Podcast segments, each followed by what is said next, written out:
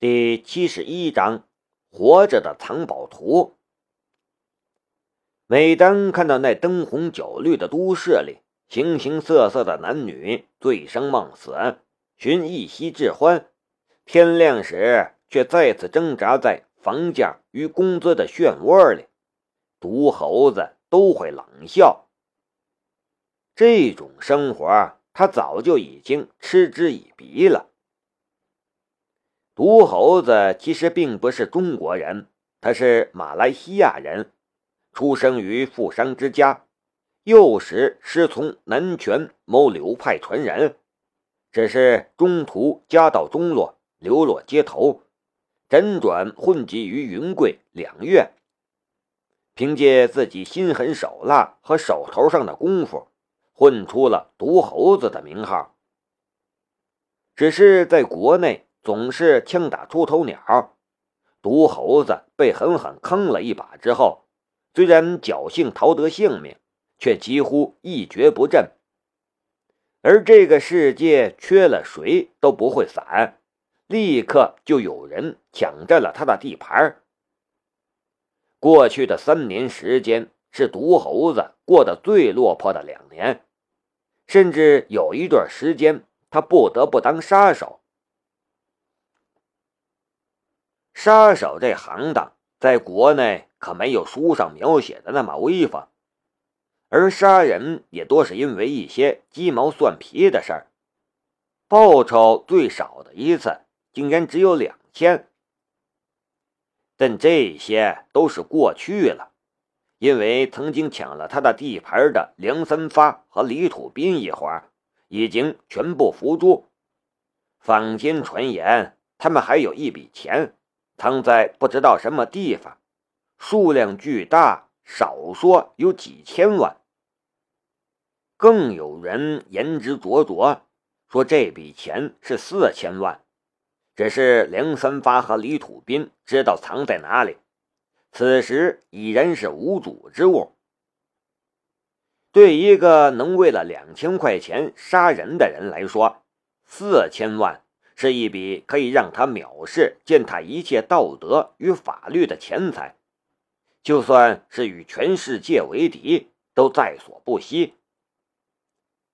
对这些犯罪分子们来说，梁三发和李土斌留下的这笔钱，就像是海贼王留下的宝藏，谁抢到了，谁就是下一个海贼王。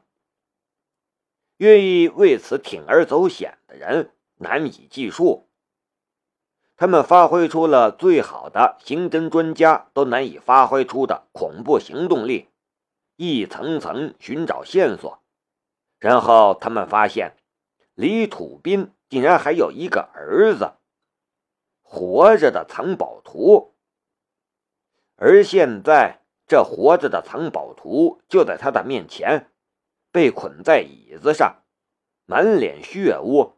肿的像个猪头，和每一只螳螂一样。李慧云怎么也没想到，他在捕蝉的时候，自己也成了别人的猎物。虽然被南明炒鱿鱼了，但是李慧云并没有离开大学附近。这个世界上，一个年轻人想要把自己隐藏起来，最好的办法。就是把自己藏在大学里，找一个大课教室随便一坐，或者找个自习室一躲，就像是鱼儿进了大海，谁也找不到他。他却没想到，躲在青阳大学里，却发现竟然有人在跟踪南明。南明并不知道，当初那墨镜男子在追踪他的时候。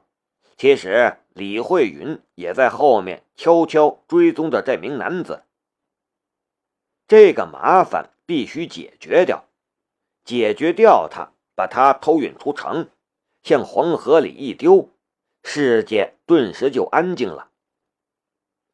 枪不是每个人都有的，这三个人唯一一把枪已经被警察收缴了，所以。李慧云几乎以压倒性的优势逼迫这人到了角落。而就当李慧云觉得自己就要解决这个麻烦时，结果成了别人的猎物。猎枪、手枪、军刀，面对着这些突然出现的杂牌军，李慧云却一动不敢动，因为有一只手正掐着他的脖子。再动就弄瘫你，脖子以下全无知觉，比死还难受。他不敢动，而那一瞬间，他就知道了这个人是谁。当初父亲的劲敌，后浪推前浪的那朵前浪，毒猴子。嗤一声，李慧云吐出一口血，他的眼睛几乎都睁不开了，耳朵里嗡嗡作响，脑袋几乎不转圈似乎只是下意识的在回答问题。说，李土斌的那批货藏在什么地方？我不知道，同样的一个问题，一遍遍的重复。对李慧云的严刑拷打，其实算是好待遇。被丢在角落的孙三儿刚刚睁开眼，看到的就是一把寒光闪闪的刀刃。他再晚醒来一秒，就已经被抹了脖子。别别吓我！我知道，我知道。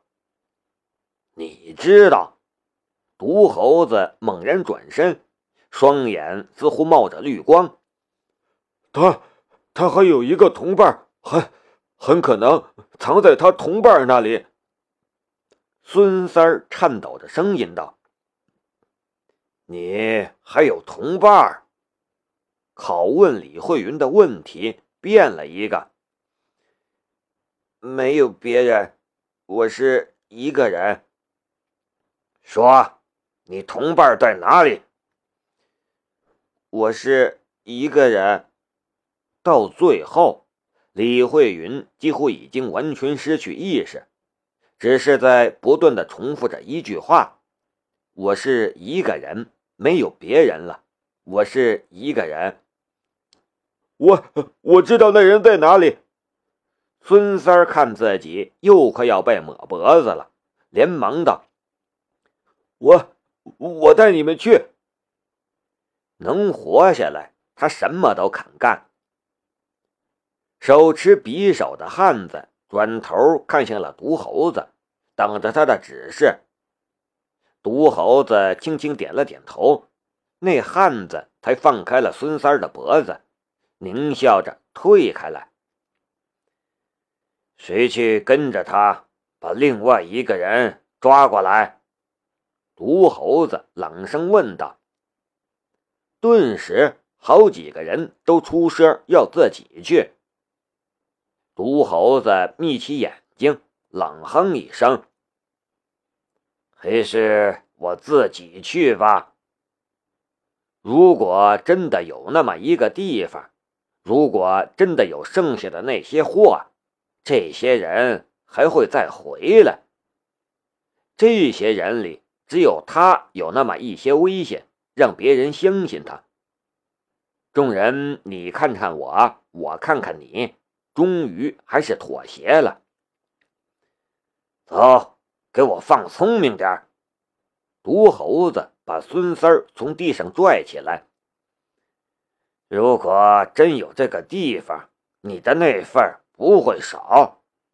但如果让我知道你是在撒谎，毒猴子突然死死捂住了孙三儿的嘴，反手一刀刺入了孙三儿的大腿。孙三儿挣扎着想要嘶吼，却压根就发不出声音来，脸都憋成了酱紫色。给他包扎一下，毒猴子道。看孙三儿的大腿被塞上棉布。用保鲜膜里三层外三层裹了起来，毒猴子才拽着他走了出去。腿部受伤，就算是孙三儿想要逃跑，也无处可逃。青阳市郊一座并不怎么显眼的小院子里，黄宗强接到电话，猛然站了起来。你说什么？你说的是真的？自从上次出了那么大的纰漏之后，黄宗强到哪里都被嫌弃，结果到最后被踢到了青阳市局缉毒处来了。对黄宗强来说，这是降了好几格了，他怎么能不烦呢？更不要说仅仅是青阳。就有好几个类似职能的机构，他根本就没事儿可做。来了之后，黄宗强几乎就开始过起了喝茶看报纸的日子了。他恨不得在大街上就碰到七八个毒贩，抓来立功了。这会儿他得到了一个线报，差点兴奋的跳起来。你确定？真的确定？他还生怕自己得到的消息是假的，连连追问。等到那边连连保证，他才满意的放下了电话，大手一挥：“都起来，起来，有活干了。”几个正在打牌的民警有些懒散的起身，他们不明白，没事干不是挺好的吗？那说明社会安定。他们的工作卓有成效，搞不明白黄宗强为什么那么急着想要出点什么事儿。立功是那么好立功的吗？但现在这里是黄宗强说了算，他们只能挪动屁股，慢慢起来。都什么样子？看到这些人的样子，黄宗强顿时火了。他手底下的那些兵，哪个不是令行禁止、极具战斗力？哪里有现在这些人那样的？一个个脑满肠肥、大腹便便，连枪都端不稳。我刚才接到了线报，一名 A 级通缉犯到了我们青阳，搞不好就是一个大功了。现在我先来宣布几项戒律：第一。必须严格保密，绝对不能让其他部门的人知道。第二，一切行动听指挥，谁敢冲动，我就先毙了他。下面好不容易站好了的警察们心底都在撇嘴。早就听说黄宗强这混蛋把立功看得比什么都重，甚至为了立功，不惜拿自己下属的家属当诱饵。现在一看，果然是这样。看到功劳，就像是看到亲爹一样。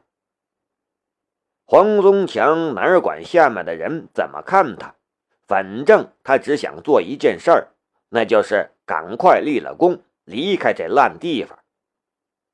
这些人再怎么腹诽，也必须服从命令，不是？黄宗强开始点将了。指着一名横着比竖着粗的汉子说道：“张胖，你的形象比较不容易被人怀疑，你去盯梢。